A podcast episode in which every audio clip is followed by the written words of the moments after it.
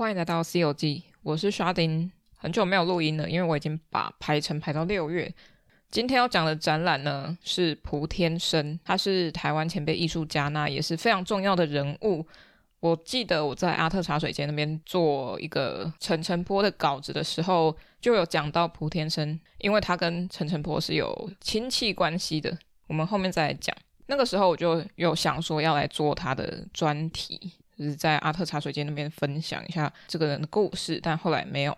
但是过了应该一年了吧，一年两年，居然有了他的展览，而且是他个人的展览哦。不是什么纪念馆，是嘉义市立美术馆帮他做了一档展览。策展人是徐远达，也就是阿达老师，特别去看他策的展览，也是觉得蒲天生这位艺术家一定要讲，就跟去看洪瑞麟艺术家是一样的。洪瑞麟的话，他是在北美馆之前有一档《绝光而行》，是他非常大场的展览。那现在很多都在做艺术家前辈们他们的展览回顾，不过会因为馆场大小、还有作品数量等等分配他们，还有地域关系。比如说洪瑞麟他在南部如果展出的话，OK，只是那个亲切度或是粘着性比较没有那么高，因为他要有几个条件，比如说他所生活的地方或者他做的作品比较符合在那个地方，会更有共鸣。洪瑞麟他在瑞芳的矿坑那里工作，那他当然在北部，大家的连结记忆会比较深刻。那蒲天生的话，他在南部，不管是嘉义、台南，甚至高雄吧，我不晓得，但台南的话也会看到他的影子。嘉义的话也会，台南的话，成大的校园的园区就有他几件作品，像是他有一个非常有名，而且每一次都会讲到的一件作品呢，就是《诗人》。《诗人》这件作品呢，是昭和十四年，就是一九三九年的作品了。他本来在讲鲁迅这个人，但是因为白色恐怖的压力下换名字，换成诗人。这一件作品有一件很大，在成大。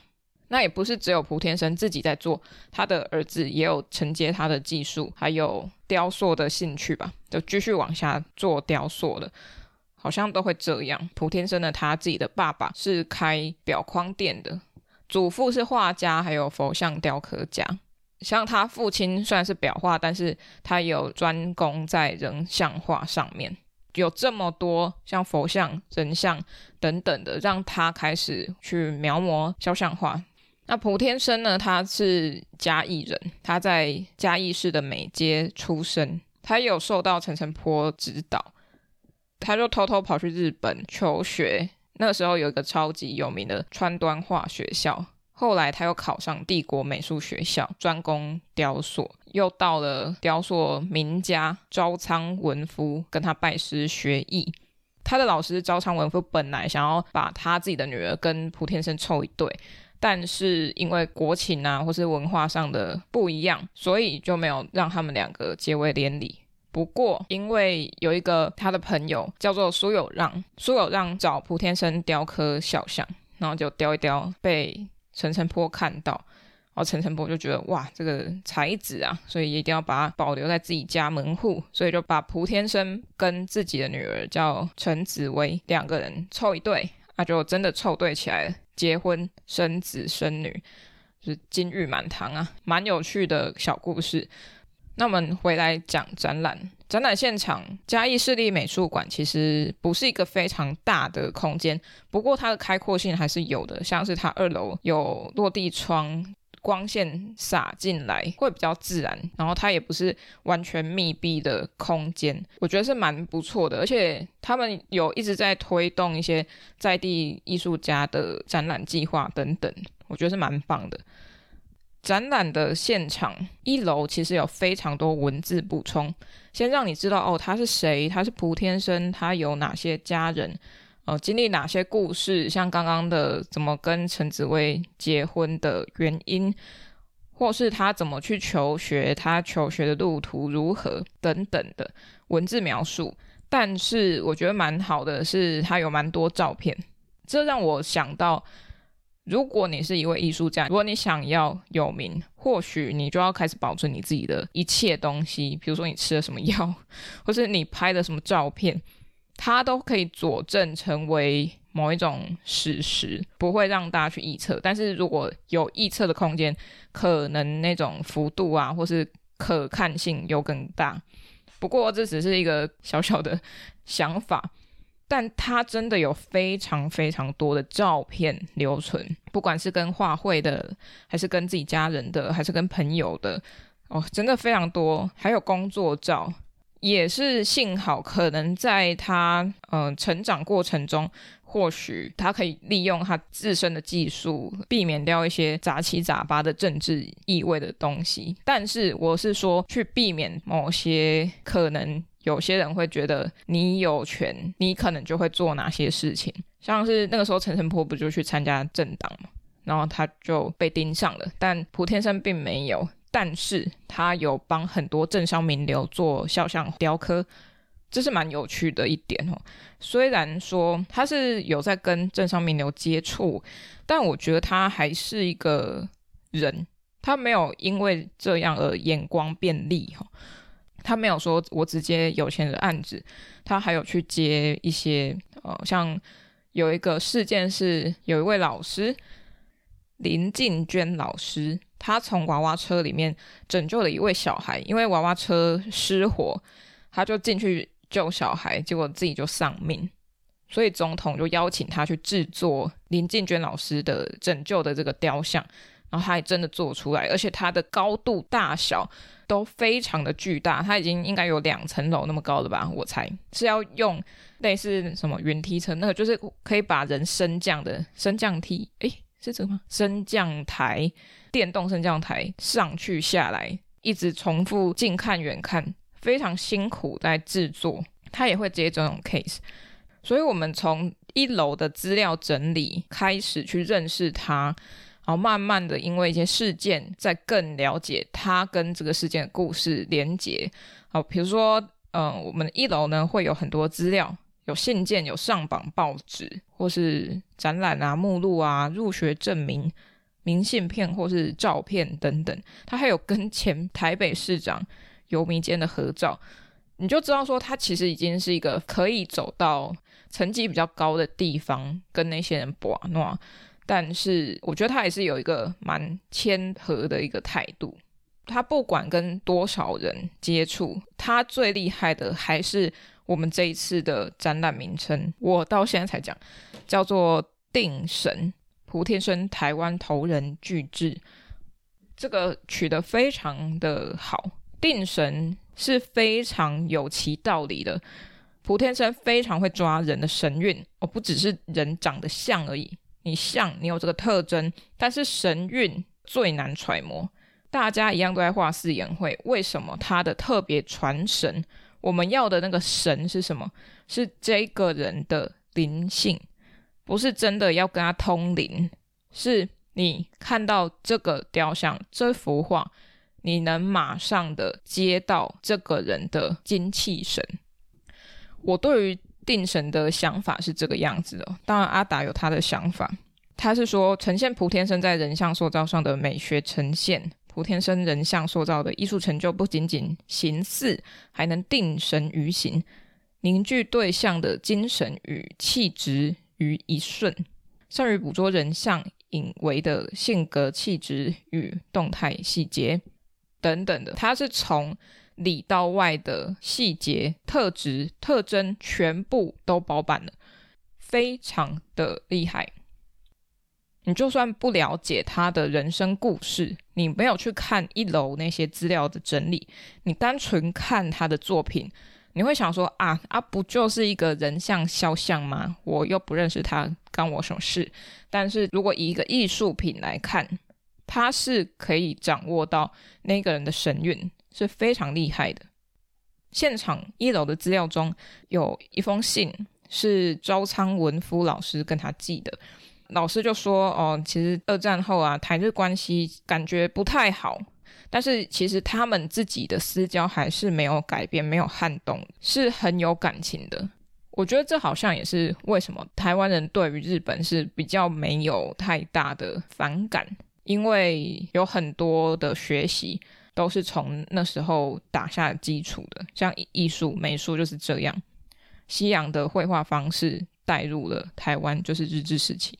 他的老师招仓文夫也说：“艺术是不分国界的。”这句话我一看那封信的中文翻译，我马上抓到这个，确实艺术是不分国界的。那再讲一下战争跟做雕塑的人的关系。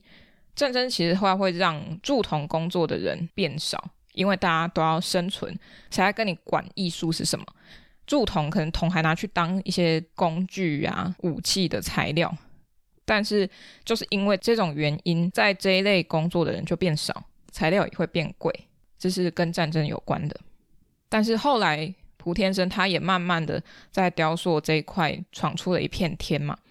他有受到教育会委托去举办的暑期雕塑讲习会，是非常非常重要的学习管道。当时还没有人做这样的推广或这样的学习的模式。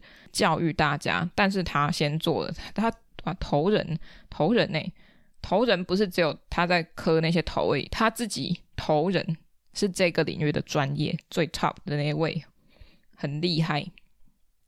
既然都讲到展览名称了，那我就不免俗的要来讹乐一下，那那阿达老叔，他真的是非常厉害，他很会利用展览的特质，然后去套用在。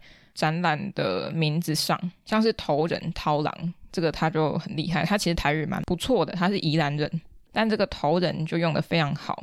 之前他策展的展览，他也影响到他的学生，然后他们学生也开始用一些密协锤或是我忘记就那一类的，很有趣。所以多一些语言的切换，也是蛮有在地连结又触鼻的一种用法。好，那一楼的资料呢？再来讲一下他们的摆放方式，我觉得有点有趣。像是照片，它是用突出墙面的平面小平面放上照片，所以它有点像是在看一个小小的标本一样。但是它没有像标本有一个凹下去的空间，它是一个实心的木头凸出来，可能是方格，可能是长方形，然后它就在上面放了照片，放了信件等等。这样的观看方式就有点像是一个小展台吧。那个展台上面可以放小小雕塑，但是这边目前一楼是放一些文件档案，所以它趋于平面。那在放置雕塑作品的展台，我自己觉得有点类似于放雕塑的木箱的小结构。它当然是更简化版本的，但是我自己有觉得有那种婆媳的感觉啦。然后也是一个展台，它不是一个实心展台，它是只有木架，然后上面那一块是比较厚一点的，因为要承重。我觉得是好的，因为它在下面如果先放轻的话，它的肖像雕像其实视觉上也是偏重的，所以如果全部密封起来，就会是一个非常沉重的展览。但是这档展览是还好，然后它的主视觉设计也是蛮不错的，会有一种比较没有那个固化物体的固执感，它是一个会流动性的一种神韵在里头。好，那一楼呢，它的另外一部分要进到二楼之前，有个小小展区是剖析作品的区域，它会给你看影像，用放大镜给你看细节。像是英国小姐这件作品，它就放了一个放大镜，让你看它是哪里比较细腻，哪里比较粗。另外一边还有像爱因斯坦这件作品是比较块状、快速，或是不是那么钻研细节的雕像，那它这一件是可以碰触的。还有看打光下去的效果如何，然后去看看它的细腻程度。然后最后最后呢，是一个洛太太。洛太太这件作品我觉得蛮有趣的。它虽然没有实际作品，但是它是一个照片呈现。乍看之下，我以为这个照片是真的人去被拍摄的照片，但不是，是他的作品。蒲天生做了洛太太的雕像，再去被拍照，所以他根本没有真的人在现场，而是洛太太的肖像雕像在那里。我真的吓到，因为非常的厉害。我以为我真的看到洛太太本人呢，我真的没有夸张，是真的。我以为那是他拍照的，但那是拍作品，太强太强。蒲天生雕了很多铜像，那铜像的意义到底是什么？是在纪念，还是在送战人？这个我觉得大家可以思考一下，到底是做这件事要做什么？好，比如说我们走到二楼的话，全部都是雕塑，都是肖像铜雕，一堆政商名流啊，然后会解释这个人是谁啊，因为通常都是半身像嘛，到胸线这个地方，下半身就不雕刻。如果是一种纪念碑式的感觉的话，就会只有胸到头顶这样。呃，创作这个雕像的人会在后面他的背部刻上这是谁，以及落款，就他自己创作者是谁。他有接了非常多，像博士啊、政治家啊、军事家啊等等，都是一些很有权势的人。但是，但是你会发现女性很少见，除了楼下的英国小姐，除了一些少女，很多老太太，谁谁谁家的老太太，为什么？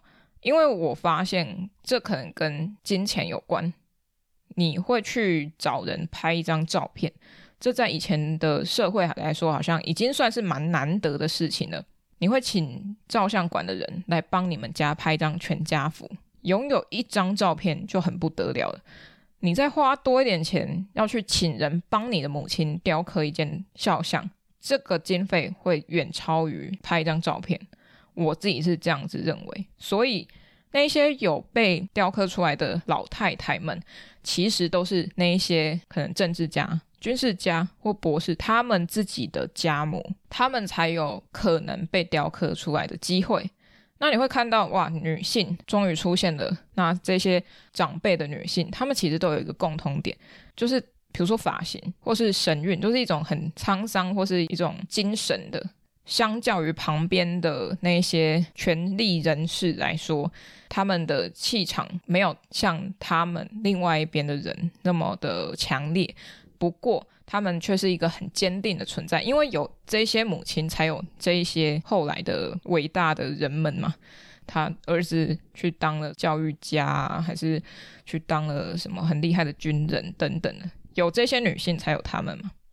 那再讲到蒲天生，他既然都磕女性了，会不会跟男性有所差别呢？其实我觉得没有。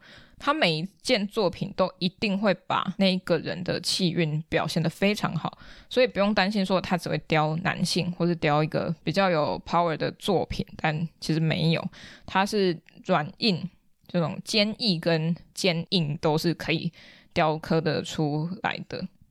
但是我对二楼有点小小意见，是因为那个展台我觉得设计的不是很好。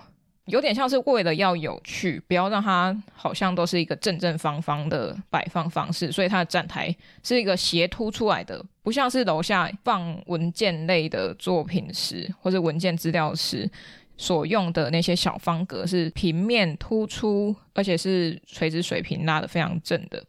它的二楼的肖像雕塑作品呢，都是一个斜出来的展台，它斜出来就算了。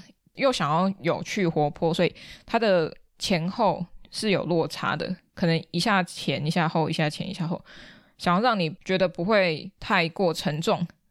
但是它的展台高度，为了要让大家可以清楚的看到雕像本身，所以它把它的水平拉的比较高一点，让你可以以视觉水平的轴线直接看到作品。但是就是因为这样，所以它的展台拉的比较高。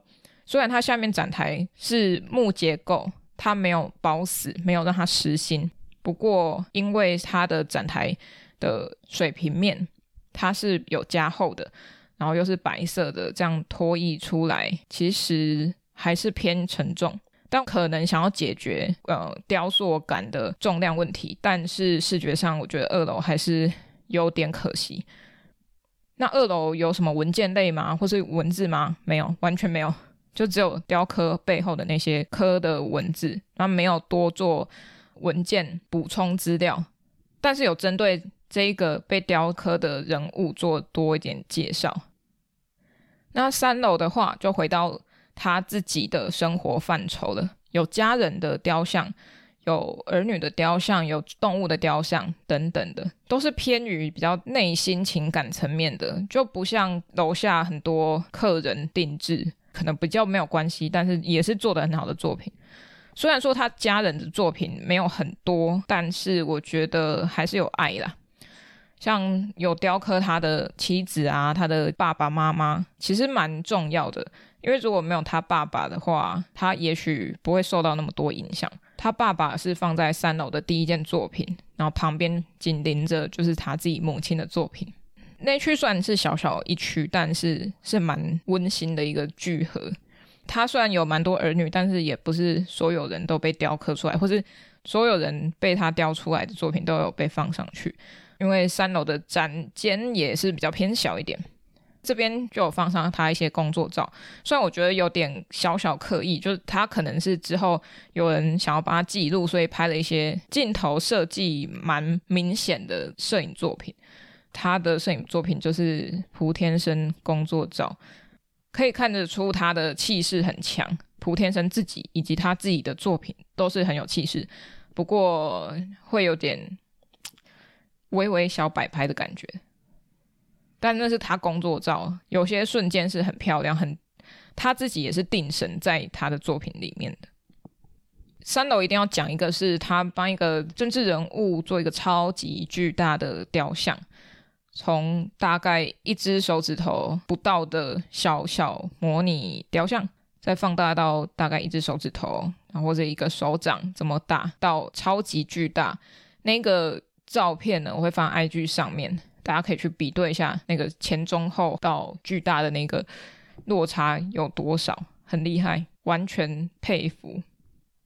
可惜的是，他因为胃癌末期而去世，所以有一些作品到后面是由他的儿子来接手，他自己也是很用心在他的这一生，就连最后也是亲力亲为的在制作。这个精神一定要好好赞扬一下，像我就没有这个毅力。三楼最后还有一些动物的雕像，像是有兔子、狗、猫、马，还有鸭、鹅吗？我记得是这样，还有老鼠。哦，还有一个是王志珍，一个旅日的棒球选手，他的半平面的雕像也有被放置在其中。那这就是三楼的战场。对，那后面图书馆就有很多他的相关书籍，还有影片，大家可以去看一下。大概是这样子，三层楼，我会觉得它是一个轻盈，但是有一点点重量感的展览。我是说以整体来说，我不是说作品哈。展览它不会很难吸收，因为最多文字的量的地方就在一楼了，后面你就是纯粹看作品跟体验。体悟作品里面的精神就是这样而已。整体来说，我是蛮推荐的，因为毕竟是一个很重要的艺术家前辈的展览，他也影响了很多人。看他去教了第一届的那个雕塑的教学，影响了那么多人，带领了台湾人艺术圈的蓬勃，到自己一直持续努力创作，到最后都没有停。不仅仅是他对于作品的定神，也是他有一种可以安定大家的心情的感觉吧。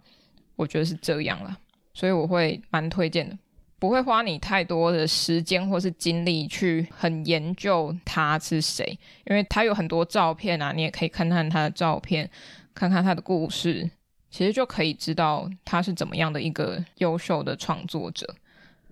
呃，以上是今天的展览，那。在嘉义市立美术馆定神胡天生台湾头人巨制，那口哨歌，唉，因为我真的想不到，只好来一个很。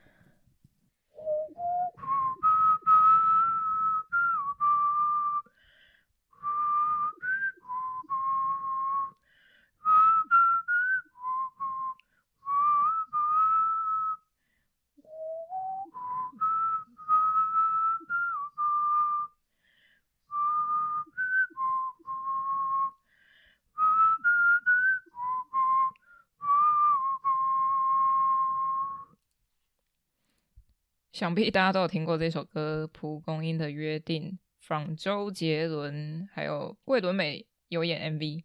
就这样，我不想多说什么，因为这真的是太通俗的歌了，没有想要解释或者介绍。